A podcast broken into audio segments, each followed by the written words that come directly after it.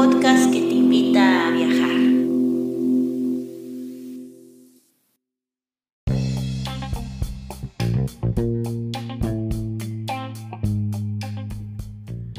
Si te gusta este podcast y vives en Noruega, no olvides hacer una donación al número VIPS 533604. Repito, 533604. Tus aportaciones ayudan mucho para continuar con este proyecto. Y si vives en otros países, puedes visitar la página de Amazon y comprar el libro Escritura Creativa, un manual práctico escrito por Guadalupe Ábalos y publicado por Norlis Publicaciones. Muchas gracias y disfruta del siguiente episodio.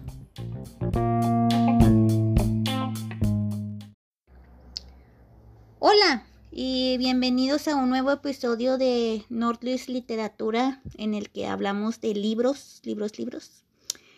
Y el día de hoy tengo a un invitado especial, es Julio Campo, y vamos a hablar de, de una novela que él escribió que se llama Giacomo y Ludovica. Y está muy interesante el libro. Eh, está largo, ¿no, Julio?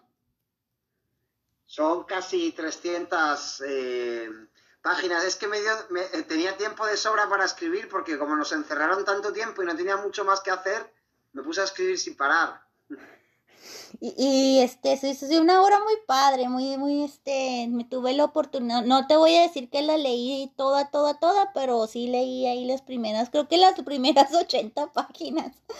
Este, sí, hay que tener tiempo para leer. Este, pero este no es lo primero que tú escribes, Julio. Esta es eh, Guadalupe, eh, mi, segunda novela, mm. eh, publicada. La primera fue hace como tres o cuatro años, París, Roma. Y también a partir del. Desde el año pasado hasta el día de hoy, pues también he publicado varios relatos relatos cortos y cuentos en, varios libros, entre ellos el, que tuve la suerte de poder, de poder publicar con vosotros, ¿no? Mm. Eh, pues ser uno de los 10 seleccionados entre, pues eso, los casi, los casi 200 que recibiste, y si no recuerdo mal. Mm. Sí, entre novelas, eh, dos novelas, varios varios relatos cortos, cuentos y luego pues evidentemente por, mi trabajo pues mm, artículos, reportajes, entrevistas en, varias eh, publicaciones nacionales e internacionales, pues no sé, desde, mm, desde Vanity Fair hasta Esquire, eh, Forbes, eh, Down, La aventura de la historia, ahora va a salir un reportaje de, viajes en National Geographic, mm, de arquitectura y, viajes también en el país. Eh, bueno, pues un poco de todo. Eres prolífico, Julio. sí, este... Y pues qué padre que, que hayas tenido tiempo de, de hacer esta segunda novela. Este, y ya entrando así ya en la entrevista, yo, yo así como que tengo esa pregunta, o sea, ¿cuál fue la necesidad de, para escribir esta obra? ¿Qué es lo que te llevó a decir, me siento y escribo 300 páginas y usted tiene que salir?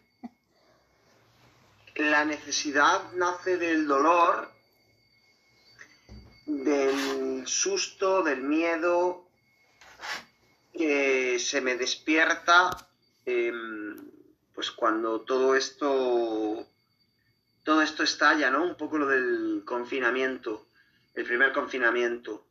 A la misma vez y, casi del mismo tamaño se me despierta como unas, unas ganas de, enormes de, crear algo, de escribir. Pues no sé muy bien si para huir de este, de este dolor o simplemente para, para huir del aburrimiento, del, de la angustia, de la tristeza, y para darle un sentido a, a, mi nueva vida que se creó pues por accidente en ese periodo en el que pues todos nos, nos encerraron en casa. Quise además hacer algo completamente diferente, es decir, no quise, mm, no quise explicar lo que ya todo el mundo sabe y lo que nos avasallaron los medios de comunicación, periódicos, revistas. Eh, quise adentrarme un poco en los, em, los entresijos mentales de los seres humanos de cara a una tragedia como la que, la que hemos vivido y todavía estamos eh, viviendo. Quise dar rienda suelta a, todos y cada uno de los comportamientos eh, mentales eh, con todas sus aristas, todas sus esferas, de, cada, pues casi todos los que se me ocurrieron, eh, para meterlos todos ahí apelotonados en el, en el libro. Algunos pues vividos en primera persona, otros no. Y eso es un poco lo que toda esa mezcla de, sentimientos, de emociones, en las antípodas de, pues eso, que, de que lo que había sucedido fuera completamente indiferente, fue lo que me impulsó, ese furor, esa rabia, esa, esa frustración, eh, todo eso junto fue lo que me llevó a escribir esa novela a la vez que, que escribía otros muchísimos relatos que también pues tuve la suerte de publicar durante todo este, este periodo. Es así como que bien típico, ¿verdad? Para nosotros los, los artistas o los creativos, ¿no? Que usar la, el arte, en este caso la literatura, como un medio de, de no volverse loco, es lo que yo le digo a la gente cuando, cuando me dicen que por qué escribo, por qué leo, es como que es un refugio, este... Mm, como que ordenas tus ideas, ordenas tus emociones, eh, es casi casi terapéutico. Eh, y o sea, como que siempre, siempre sales bastante favorecido de ese proceso. No, no, no estoy diciendo que sea algo fácil o que, que no hayas tenido uno eh, algunos dificultades o retos o algo. De, de hecho hay muchas, ¿verdad? Pero pero al final de cuentas pues vale la pena, ¿no? El, el meterse en ese proceso y crear algo y sacar algo bueno de, pues como tú dijiste, del dolor, de, de la angustia, de la preocupación, de, del aburrimiento.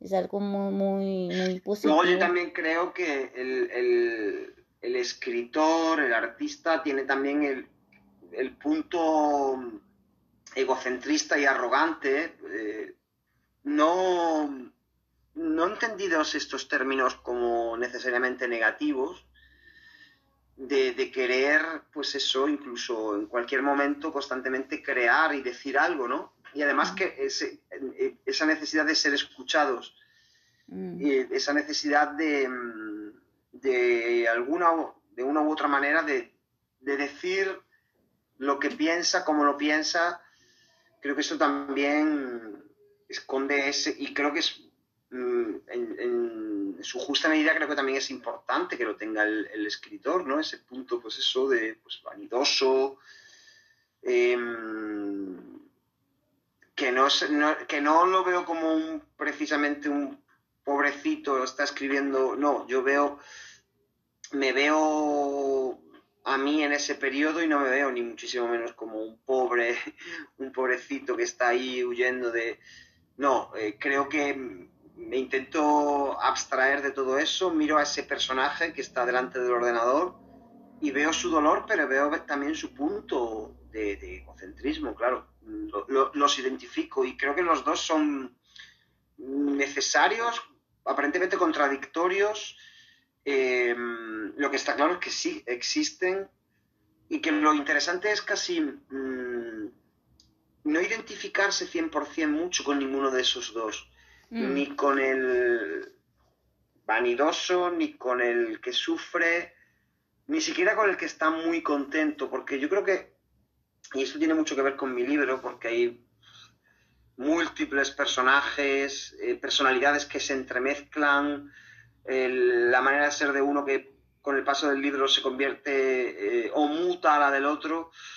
El problema de, o al menos así como lo veo yo, em, muchos que me han dicho que, no se entiende bien el libro eh, o que, personalidades más raras. Eh, yo creo que el problema que tenemos, mm, yo, yo el primero, pero es un poco mi objetivo de vida, es que tendemos a identificarnos demasiado con, con nosotros mismos, ¿no? Con, con lo que sentimos, con lo que hacemos, con, con todas nuestras partes, con, el dolor, con, con, la alegría, con la pena. Y yo creo que eh, con las extravagancias, con las obsesiones, y yo creo que, que mm, a la pregunta de que me la han hecho alguna vez, eh, ¿hay algo tuyo en el libro? ¿Quién eres tú de los miembros de la familia? ¿Eres Daniel? ¿Eres los niños que, más allá de existir o no, son los niños interiores que viven dentro de ti, que, es, que están asustados, son inseguros. Pues yo creo que ninguno de ellos. No me identifico con ninguno de estos personajes, pese a que paradójicamente he vivido la mayor parte de las eh, aventuras y desventuras de todos ellos en mis propias carnes. No me siento identificado con, ninguno de ellos porque yo creo que mi, verdadero ser, o al menos eso es lo, que yo creo, es el que tiene la capacidad de, de elevarse par de metros, mirar hacia abajo, ver todos esos, eh, todos esos yoes em, en niños, adultos de todas las edades, con contradictorios, que uno hace una cosa, el otro hace la contraria, y, decir, yo no soy ninguno de ellos, yo soy el que los ve, a mm. todos desde fuera, y no, no tengo un cuerpo, sino que simplemente el cuerpo lo utilizan esos personajes para ejecutar sus acciones. Pero yo estoy por encima de ellos, les veo y no me identifico. Por lo tanto, al no identificarme, intento, em, no lo he conseguido casi nunca, pero no juzgar, no aplicar la, la moral, la ética.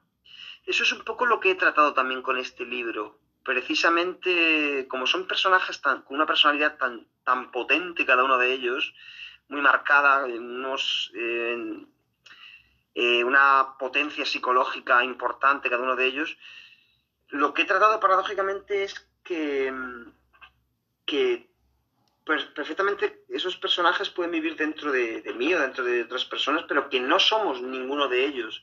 Somos los que, los que tenemos la capacidad de verles cómo actúan y como mucho sentir eh, piedad y compasión, no mucho más. Mm. Sí, te entiendo muy bien cuando dices eso que, a veces a uno le preguntan quién eres tú. Por ejemplo, yo, yo nomás he escrito una sola novela, ¿no? Y este, y todos decían que, que yo era la, mi personaje principal se llamaba Claudia. Y todos decían, ah, tú eres Claudia. O, luego, luego piensan que es autobiográfico todo, ¿no? Pero pero no, o sea, eso es, exactamente lo que me gusta mucho del proceso de, de escritura, ¿no? Que, que te sientes casi, casi como si fueras un dios, tú creas un mundo, tú creas personas, las haces hablar, las haces actuar, sabes lo que están dentro de sus pensamientos y, o sea, es una... Sí, o sea, no te identificas con nadie, nadie es tú y, y al mismo tiempo todos tienen un poquito de ti, ¿no? así como tú acabas de decir que, que todos este tus personajes has vivido muchas de las de las experiencias que han vivido tus personajes, pero sí hay definitivamente una línea muy marcada en, en eso de que tus personajes no es, no son tú, ni, ni, ni ellos eres, ni ellos son tú, ni tú eres ellos, y cada quien es Tú solamente eres con la exactamente como dijiste, la mente que los creó, que ve desde arriba todo se me hizo muy, se me hace muy interesante eso, Julio. Pero cuéntanos, eh, ¿qué simboliza? Tu, tu obra se llama Giacomo y Ludovica. ¿Quiénes son ellos? ¿Qué simbolizan? ¿Qué, qué, qué, qué? tiene, tiene, tiene varias lecturas. Mm. Eh, he querido dejar lugar a, varias interpretaciones. Objetivamente eh, y pragmáticamente, eh, Giacomo y Ludovica son los hijos de. tienen 5 o 6 años, de una familia romana formada por em, pues, eh, y Beatrice. Son padres eh, jóvenes. Son dos niños que em, con el estallido de, la pandemia, con, este, con, el primer confinamiento de 2020, pues parece como un poco como que se hacen con el mando de la familia, ¿no? En lo bueno y en lo malo, ¿no? cobran un protagonismo desmesurado y empiezan un poco a mostrar pues, eh, comportamientos contradictorios, eh, prepotentes, arrogantes, asustadizos, inseguros, em, traen por la calle de la amargura a su padre, a Daniele, que el error que comete Daniele es pues hacer constantemente lo que dicen ellos, ¿no? Eh, pensando Daniele que, que, lo tienen todo muy claro, mientras más mientras más eh, hace lo que dicen ellos, más inseguros se convierten ellos pese a que dan la sensación de que, de que no lo son, de que, es, de que son personas íntegras, pese a tener cinco años. Luego alternan también estos niños unos comportamientos casi de intelectuales ya maduros, ¿no? Son niños pues que están siempre con su padre que, que el padre pues, es periodista, lee mucho eh, y los niños están ahí constantemente con él, por lo tanto han adquirido también una base cultural casi impropia de su edad, ¿no? eso es un poco la... Es que en mi novela no sucede nada, no hay un final. Eh, de hecho, no quiero que haya un final y casi ni siquiera que haya un principio. Eh, fíjate hasta qué punto no quería que hubiera un final, que, el final, la letra, mengua. Mengua hasta tal punto de que es una metáfora de que no me interesa el final. La editorial no me dejó que, que menguara más todavía para que el, porque mi, objetivo era que incluso menguara tanto que, hasta el, que está leyendo cogiera una lupa para que diga, a ver qué pone aquí. Y, que se aburriera y lo, tirara y lo dijera, si es que no, me estoy enterando del final ya. Eh, eso es un poco, todo esto lo hago aposta para, para que se, centre, se centren bien en la naturaleza de, cada uno de los personajes y cómo van mutando y cómo hay niños que parecen hombres, hombres que parecen niños. Eh, y esa es la, lectura, una de las lecturas. Puede ser perfectamente, pues, eh, que ahora está muy de moda, ¿no? El moving hacia unos padres por parte de los hijos, ¿no? En tono amenazante. Pero eso no es, puede ser una de las lecturas, pero para mí no es la más importante. Otra puede ser perfectamente, pues, que esos niños no existen, que están dentro de la mente de, sobre todo de su padre, de Daniele, que esos niños representan las inseguridades, la, el lado infantil, el lado más, em, más tierno, más frágil de, de, Daniele, que están en su mente. También puede ser que, em, que, que nadie exista, que simplemente nadie exista, sino simplemente tú eh, Guadalupe o yo o cualquier persona que esté leyendo el libro, eh, esas, que sea ese o esa el, único que existe, que lo demás es todo pura mm, invención, un juego mental, un juego de espejos, em, que puede ser también otra de ellas, eh, pues que esa familia que poco también ha vivido Daniel y Beatrice frustraciones de que no pueden no pueden ser padres, de que igual como para no sufrir hayan mentalmente creado eh, pues dos niños, una pura creación mental, pero que ellos se lo creen, para ellos existen de verdad físicamente. Y eso es un poco quizás para mitigar el, dolor que tienen o la interno, eh, que ni siquiera ellos son conscientes que lo tienen, o la frustración que tienen interna, puede ser otra de las lecturas. Pero si yo me tuviera que quedar con una lectura mm, mía propia personal, es que para mí nadie, nadie, mm, ningún personaje de ahí eh, existe. Mm, pero que, pero que cualquiera de ellos pueden vivir dentro de nosotros y con, esas, con esos comportamientos tan, pues, tan remarcados, ¿no? En lo bueno, en lo malo, em, niños que parecen intelectuales y padres que parecen frágiles y luego se cambian, mm, mutan papeles, eh, luego la madre se enamora del niño, el niño se enamora de la hermana, más allá de, que esto pueda ser una promiscuidad sexual, un juego ambiguo de, familiares, em, la, complejidad que, puede tener cada individuo, cada personaje, cada ser, cada ser humano, y que el hecho de, poder soportar ese peso, ese, ese, peso tan grande, ese dolor, el de la contradicción, el sentimiento de culpa al, ver que cómo hemos podido hacer esto si yo soy de otra manera. Claro, es que si dentro de nosotros viven varios personajes, es obvio que hagas una cosa que luego te arrepientas o luego no te identifiques con ella, porque la, persona que, se, que luego no se identifica es otra persona completamente diferente que vive dentro de ti y que no estaba cuando tú ejecutaste la acción. Por lo tanto, es normal que, que no se pudiera frenar y es normal que cuando venga se sienta, sienta que no la reconoce esa acción. Eh, mi libro es para mí el, que repito una vez más, em, para mí no existe ningún personaje, ni los padres, ni los niños representan el lado frágil de Daniele, eh, bajo ningún concepto, sino simplemente los ojos del lector. Es lo único que para mí existe verdaderamente de, del libro de, cualquier lector. De hecho, hay diálogos, eh, hay momentos en los que parece que, que los personajes se salen de la obra para llamar la atención de, Julio, ¿no? Que soy yo, el que, como diciendo, haznos caso, ¿dónde estás? Mm. Eso es quizás, ese Julio puede ser Guadalupe, haznos caso, o cualquier otra persona de cualquier lugar del mundo ese es un poco mi, punto de vista, Guadalupe.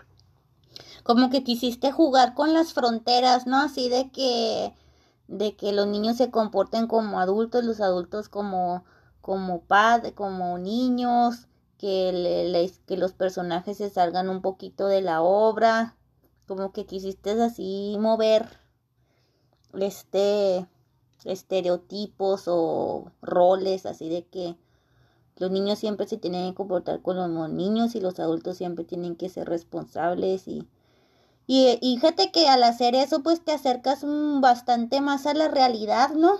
Porque pues o sea, yo como ser humano, como mamá que soy o como adulta ya de 40 años, yo hay muchas veces que que yo en mi introspección al escribir o en mi introspección al pensar, reflexionar sobre mi vida, pues yo me siento como que en muchas cosas a veces todavía soy niña, por ejemplo, tengo necesidad de sentirme segura, eh, me gusta, por ejemplo, cuando mi padre o alguien más, eh, ah, bien, saber que puedo hablar a alguien para si se me descompone algo en la casa, o, o, por ejemplo, a veces necesito que mis hijas me recuerden a mí cosas, ¿no? De que mamá recuerda que mañana tenemos el, el trabajo de equipo con esta niña o que mamá recuerda que mañana tenemos que llevar este libro.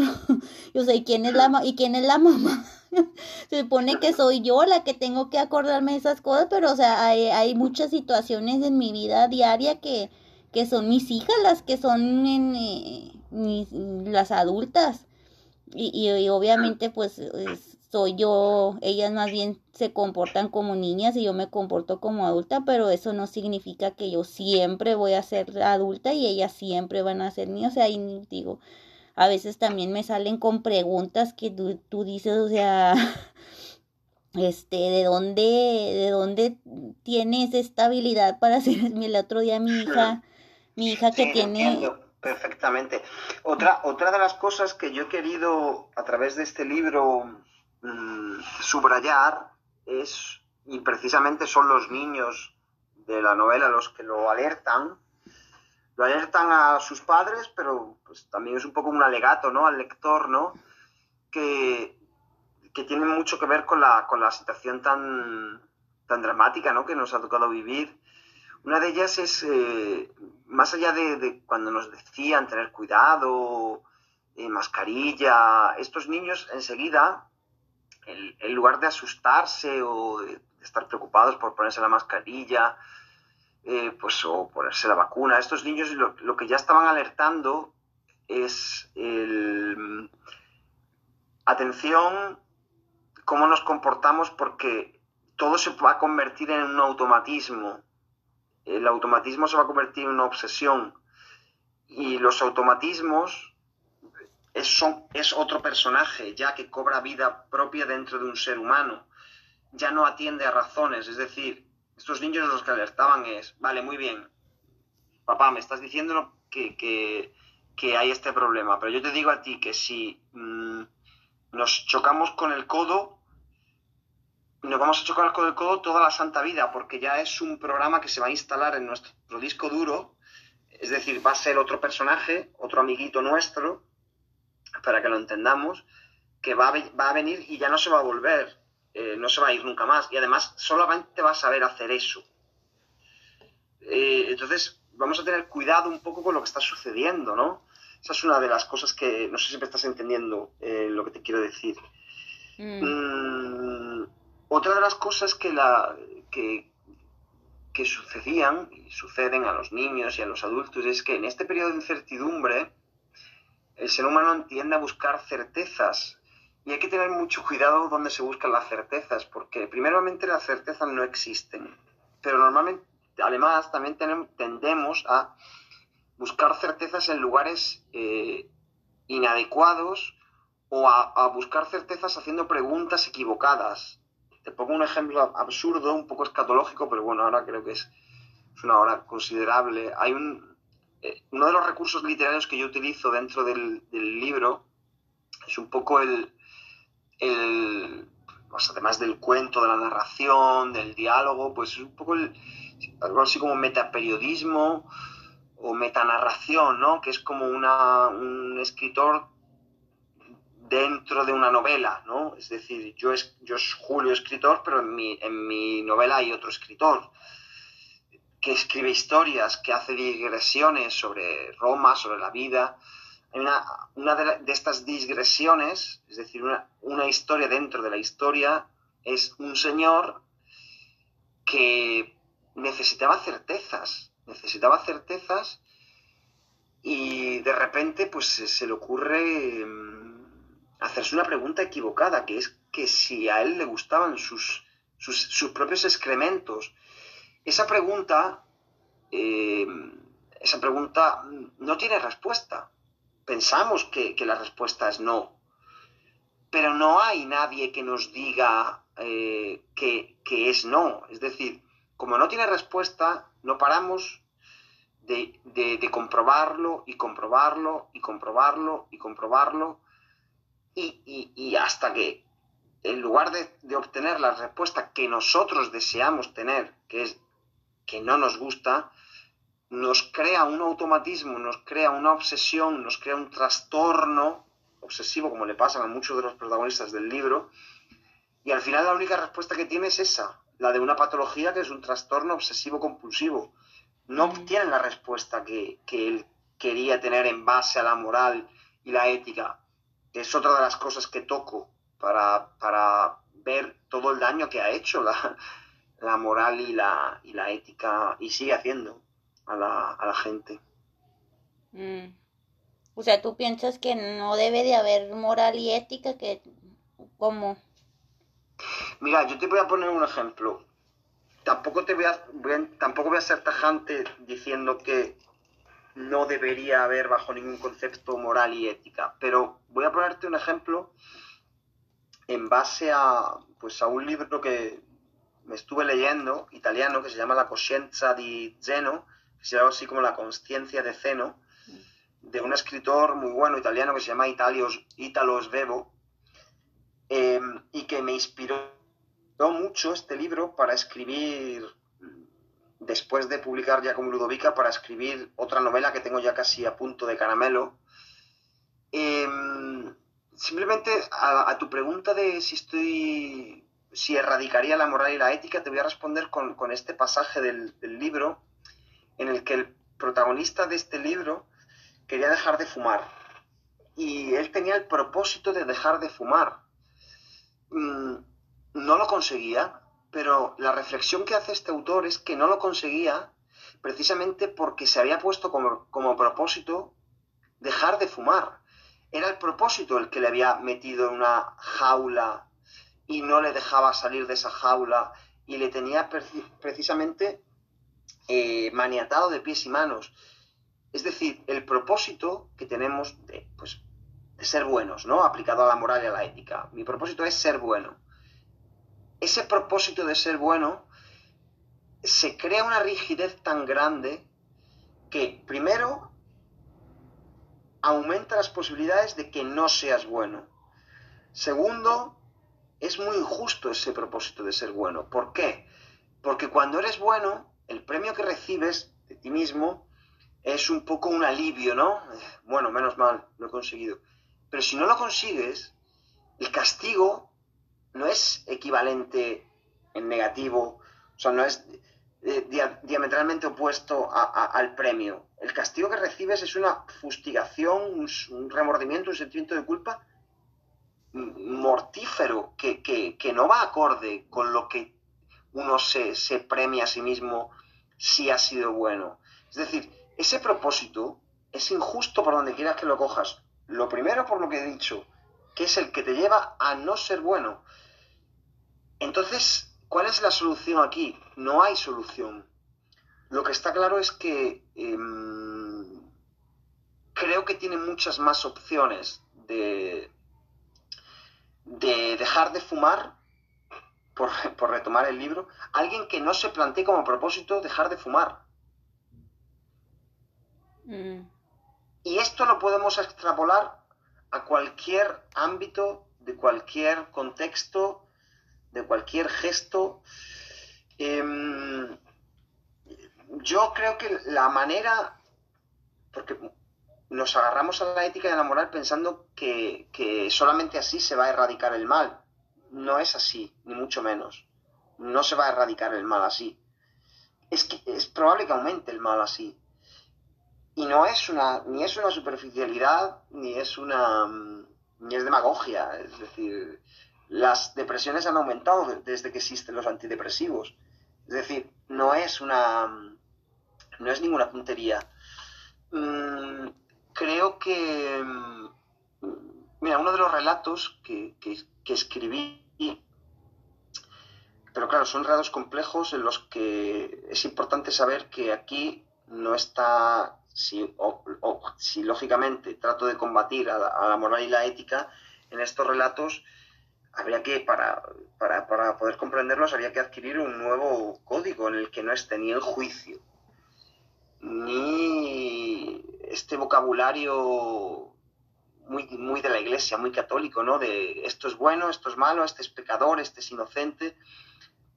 Eh, para comprender estos relatos habría que eliminar todo este, este vocabulario que ya para mí es obsoleto e introducir uno nuevo. Este, este, mm, esto, este relato que escribí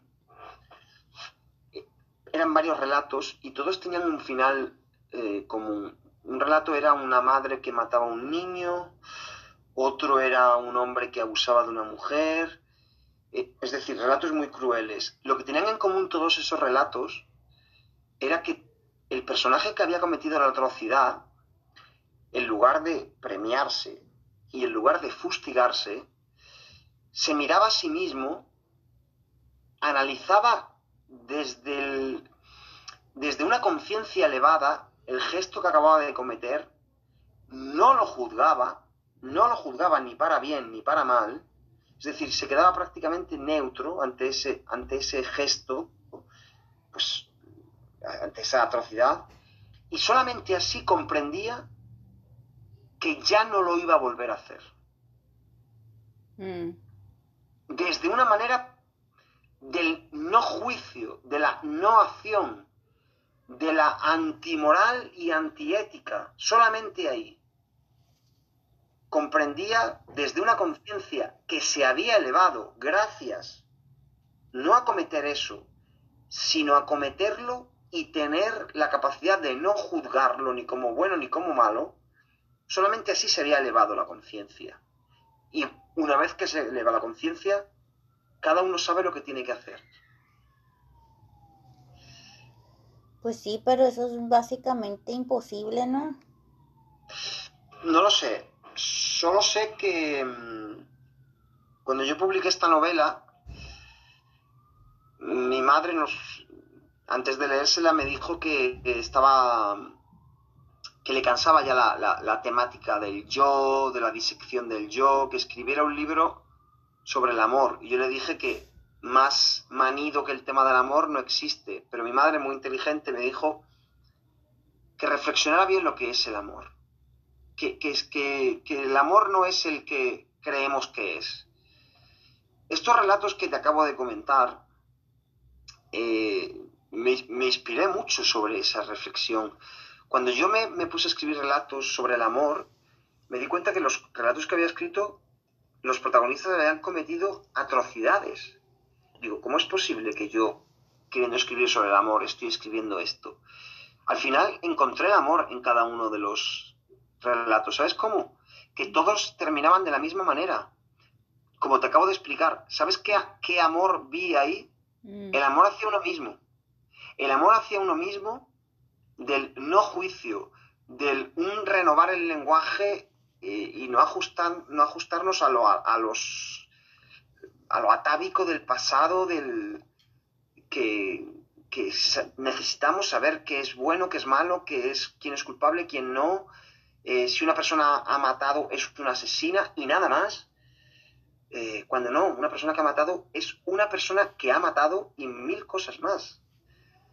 Al final yo me di cuenta que, había escrito sobre el amor, que había descubierto el amor de verdad, que era el, que, el que uno se tiene hacia sí mismo, pero no el de decir me amo, me amo, me amo. No, porque ese es igual de dañino que el de me quiero quitar la vida porque acabo de cometer una atrocidad. No, es el que te acabo de explicar, el de eh, se acaba de cometer una atrocidad y el personaje se pone, se coge palomitas, se pone a ver lo que acaba de cometer como si estuviera viendo una película de cine y dice, ah, muy bien. Y ahí se está, ese ah, muy bien y, y no sentir ni una tristeza profunda ni una alegría eh, morbosa, solamente ahí se eleva la conciencia. Y, y, con la conciencia elevada es casi imposible que se vuelva a cometer esa atrocidad. Ese es el punto de amor que yo encontré en cada uno de los relatos. Yo entiendo un poco lo que dices porque aquí ya me voy a balconear un poco con el podcast y con nuestro público. Pero hace como, ahora en la pandemia yo también me, pues soy divorciada, ¿no? Y todo, ¿no? Y, y me, y me sentía sola, ¿no? Y, me puse a meterme a las sitios de aplica, de, ¿cómo se llama? Las aplicaciones de citas, ¿no? A Tinder y así, ¿no? Y pues conocí a una persona y para no hacer el cuento tan largo, a las seis semanas mensajeándonos como locos, ¿no? Todo el día.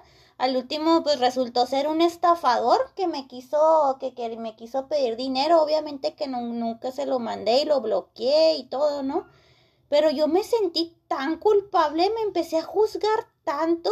Dije yo, ¿cómo pude caer en esto? Y cómo, cómo pude eh, dejarme engañar de esta manera y a poco tan desesperada estoy. No, o sea, una de latigazos que me eché. llegó un momento en el que dije, Guadalupe, ya, o sea, te tienes que perdonar a ti misma y ya dejar de juzgarte, o sea, ya, ya pasó. Eh, tú pensabas que, iba, que era una persona que, que a lo mejor sí se iba a concretar algo y no fue así eh, déjate de juzgar, perdónate. Y en ese momento, cuando yo logré perdonarme y logré decir, ok, la regué, pero me voy, me voy a volver a levantar.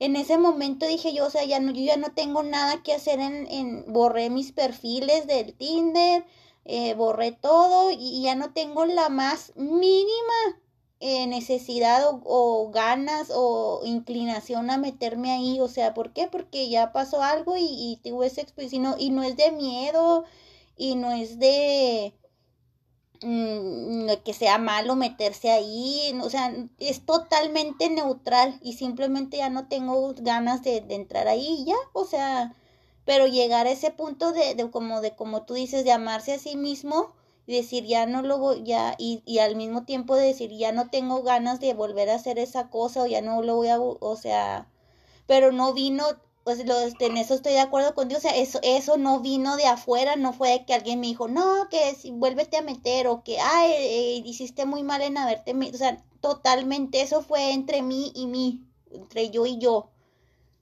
Entonces, este, sí, o sea... Lo que, más, lo que más daño le hacía a Daniele, el protagonista de mi libro de los hijos, de sus hijos, no es ya lo que sus hijos le encordiaban, que eso era obvio y objetivo era un poco que él no se lo permitía a sí mismo.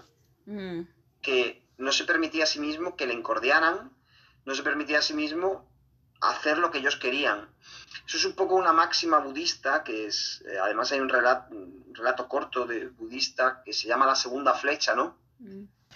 Que es un poco eh, el, el daño que puede hacer una flecha. Una flecha es un problema, un dolor y la segunda es la que me hace más daño, que es la percepción, ¿no? Que tenemos de él. lo que decimos nosotros, lo que decidimos nosotros que, sea o no sea importante, hace que, sea más o menos. Eh, el final del libro, no el final, antes de que empiece a menguar la letra, de repente hay un salto, ¡pum!, seis años después. Aparece de, en Nápoles y poco a poco empiezan a desaparecer personajes, ¿no? Empiezan a desaparecer personajes, de repente Daniel se queda solo, como si siempre hubiera vivido solo, como si nunca hubiera tenido una familia. Y, luego pues empiezan a haber unos diálogos muy, muy inconexos, ¿no? Como si los niños que han estado dando por saco todo el libro, ahora pues empiezan a hablar, pero nadie les responde, ¿no? Y cuando se cabrean, pues llaman a, Julio, ¿no? Al, al, que ha escrito el libro, nadie responde y poco a poco el libro se va apagando y va menguando la, tipología de letra. Eso es, para mí, el haber extirpado la segunda flecha. Es decir, eso es quitarle dolor al dolor. No sé mm. si me entiendes. Mm, no mucho. Cuando Daniele un poco empieza a aceptar la realidad que tiene con sus hijos, em, les empieza a conocer de verdad, porque conocerles a sus hijos es conocerse a sí mismo mm. y aceptar pues el lado oscuro que tiene y, las contradicciones que tiene, los niños que tiene, cuando empieza a aceptar todo eso,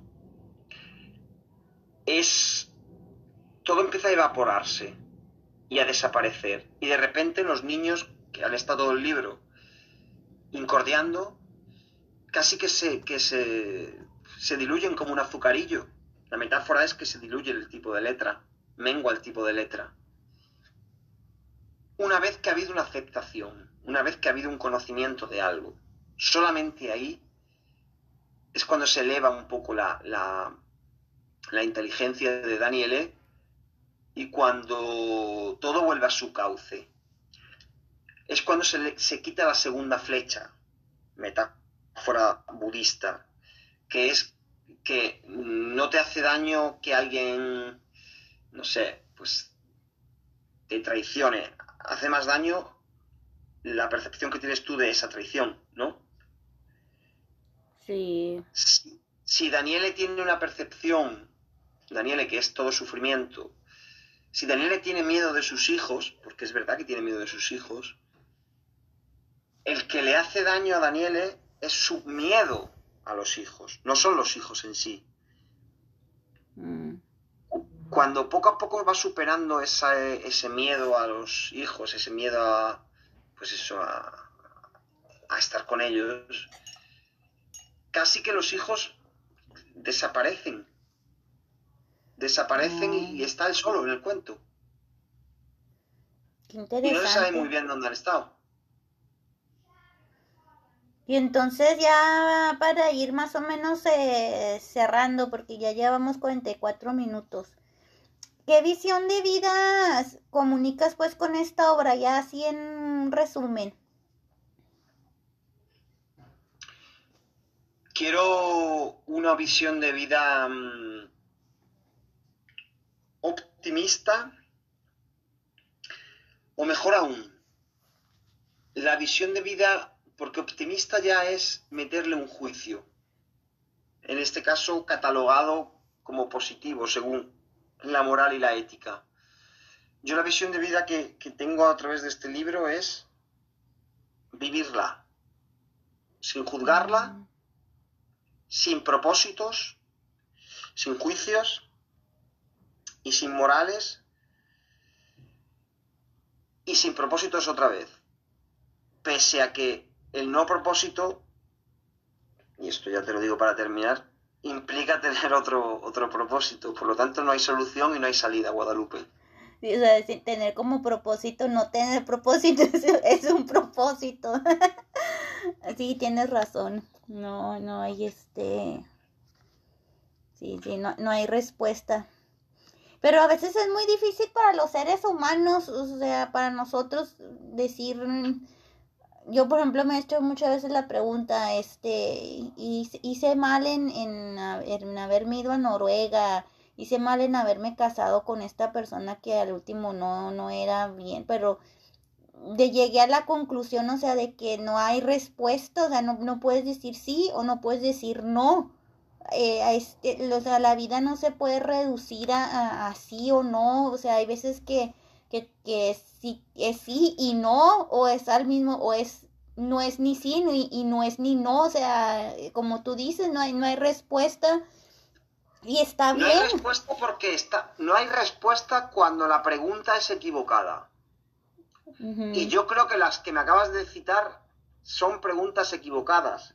Mm. Son preguntas que no tienen una respuesta. Sí, definitivamente son, son preguntas que no tienen básicamente sentido, sentido hacerlas, pero como que no sé, no sé si tuviste una, hay una película que es que, ay, que de repente no me acuerdo ni cómo se llama.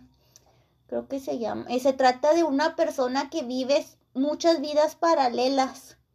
Y este, entonces en una, eh, ah, eh, cuando él es joven, hay cuatro mujeres con las que él pudo, haberse casado. Entonces él vive las cuatro vidas y, se casa con una, se casa con las, vive las cuatro vidas. Y el último resulta, ya cuando terminó de vivir las cuatro vidas, le preguntan cuál era la respuesta correcta, con cuál mujer te debiste de haber casado ya en la vida real. Y, y dice, no, o sea, es que no, no hay respuesta.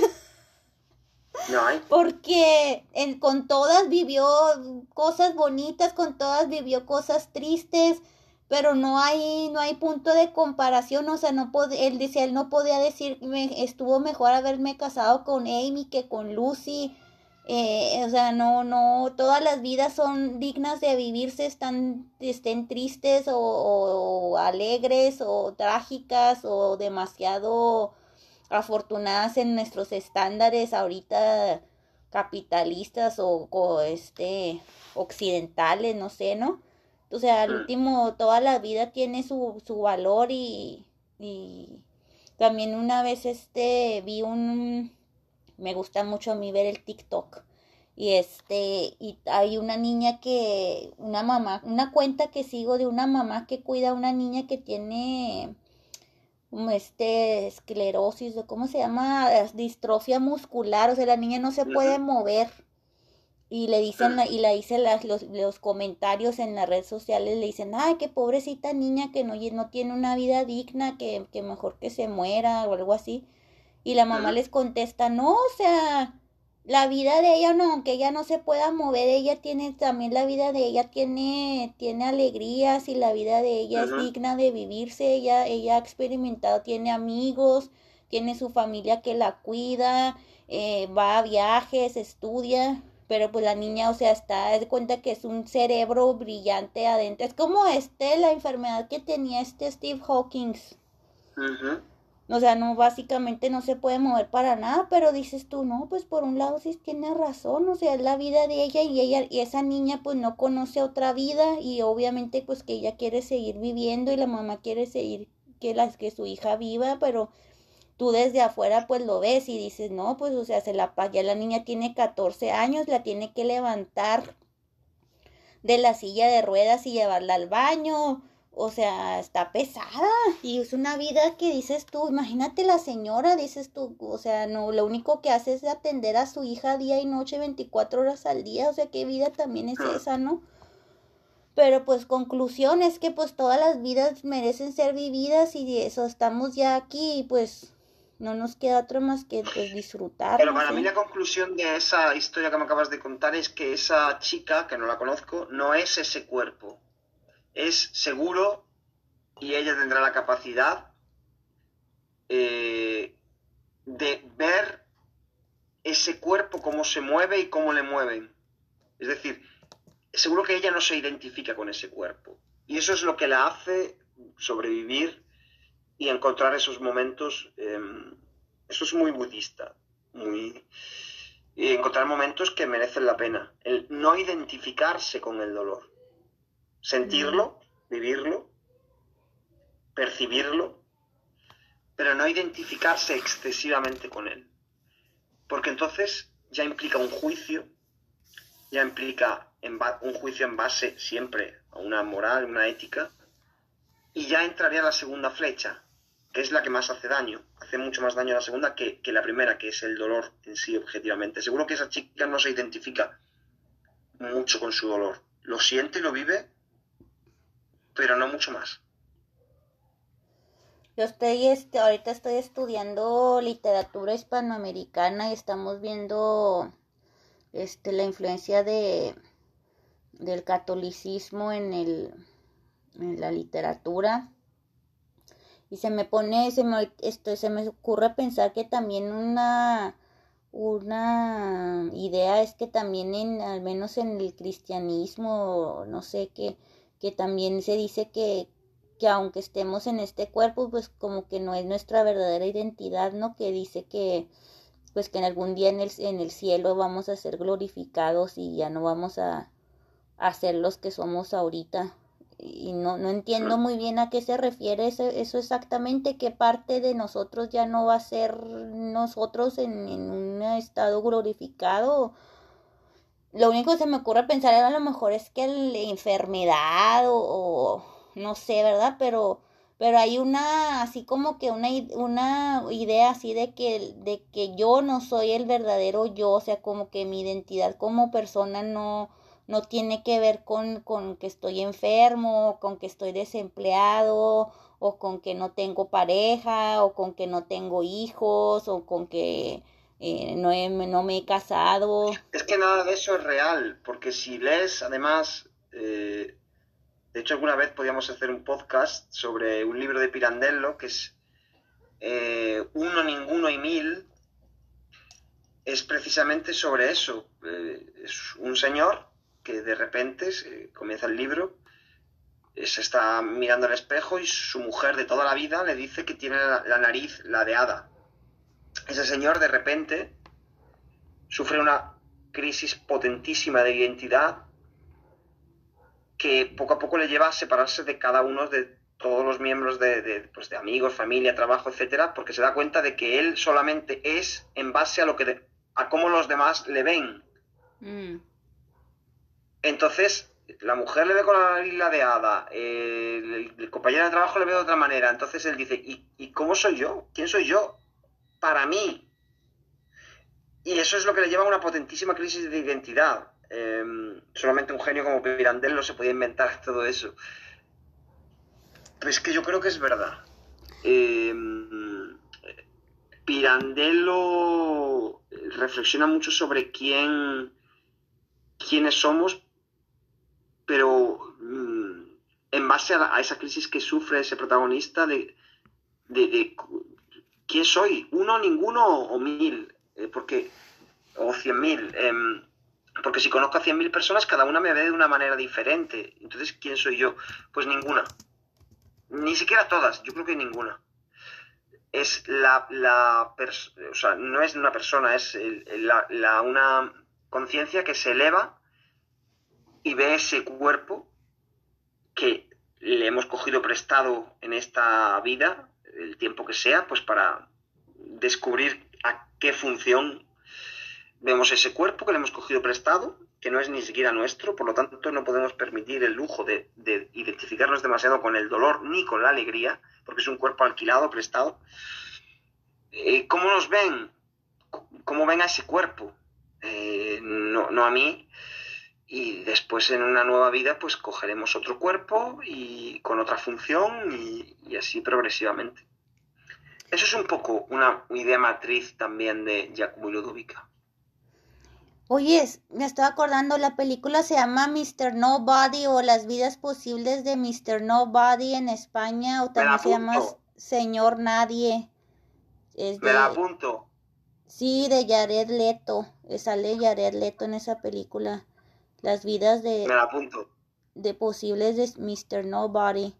Pero oye, de, sí, deberíamos de hacer un podcast con, eh, con ese libro. Yo también, tú me tienes también que después decir el nombre de este libro porque ya se me hizo muy interesante y también tenemos que hacer un nuevo episodio en el que hablamos más de este tema porque ya me quedé bien picas y ahorita ya llevamos 55 minutos.